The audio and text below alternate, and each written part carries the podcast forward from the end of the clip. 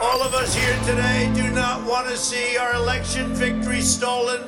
We will never give up, we will never concede. It doesn't happen.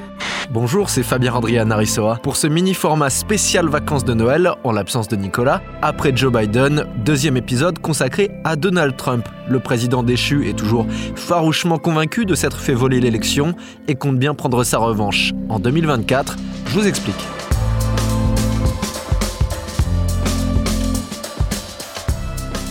Le prochain coup d'État de Trump a déjà commencé. Voilà l'article qui fait la une du magazine The Atlantic pour janvier-février et qui fait directement référence à l'attaque du Capitole, car en coulisses, Trump et ses soutiens s'activent pour le match retour, notamment s'assurant d'avoir le contrôle de la certification des votes et les recours juridiques possibles contre les électeurs qui ne leur seraient pas favorables en 2024, sans parler de son propre réseau social proposé comme une alternative à Facebook. Expliquez-nous le monde. Un podcast RMC. Nicolas Poincaré. Fabien Randrian-Aressoa. Après deux procédures de destitution contre lui, Donald Trump n'a toujours pas dit son dernier mot. Gentiment installé dans sa somptueuse résidence de Mar-a-Lago en Floride, le golf et la retraite ne semblent pas lui suffire. La grande théorie, sa grande théorie qu'il distille à ses fans, c'est le Big Lie, c'est-à-dire le mensonge énorme selon lequel il serait le véritable vainqueur de l'élection perdue contre Joe Biden par 306 grands électeurs à 232.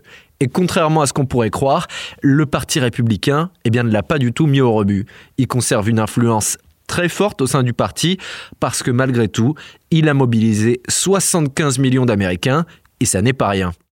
Il a pu placer des gens proches de lui dans l'organigramme du Parti républicain, notamment le Comité national. Quant aux élus qui commençaient à dénoncer le culte de la personnalité autour de lui, eh bien ils se retrouvent écartés comme l'élu du Wyoming, Liz Cheney. Ça lui a coûté son poste de numéro 3 du parti. Au Sénat, même combat. Des élus qui lui restent fidèles, c'est le cas notamment de Mitch McConnell, l'élu du Kentucky, qui a bloqué la création d'une commission d'enquête sur l'attaque au Capitole.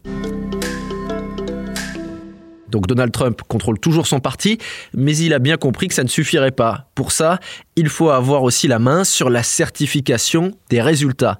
Alors le magazine The Atlantic raconte comment ceux qui n'ont pas obéi aux demandes de l'ex-président de falsifier les dépouillements sont remplacés par des gens plus dociles. En parallèle, l'équipe de juristes autour de lui travaille à une parade sur le plan juridique pour faire invalider les résultats d'un État qui ne serait pas favorable à Trump avec l'aval de la Cour suprême, qui est devenue à majorité conservatrice.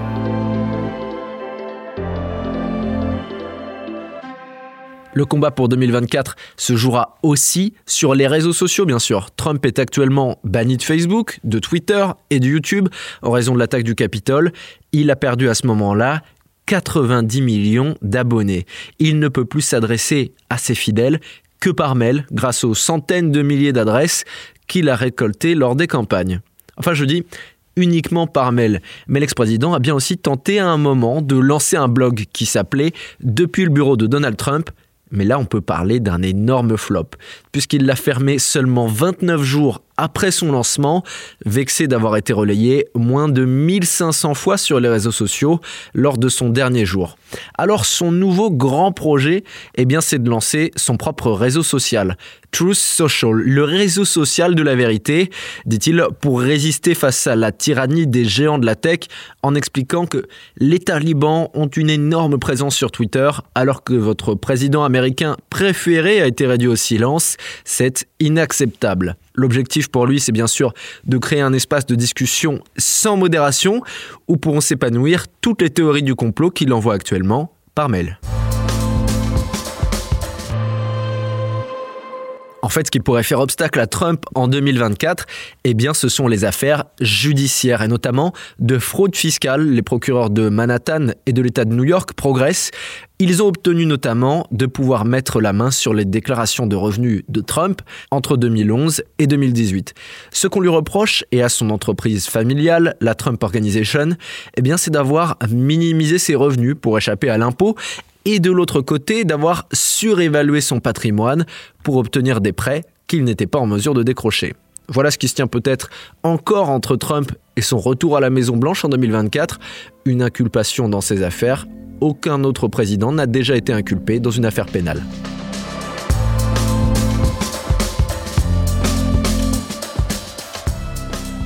C'est la fin de cet épisode un peu spécial d'Expliquez-nous le monde. J'espère qu'il vous a plu. Si c'est le cas, abonnez-vous. Nous sommes sur toutes les plateformes de streaming, sur le site et l'application RMC. Parlez-en autour de vous.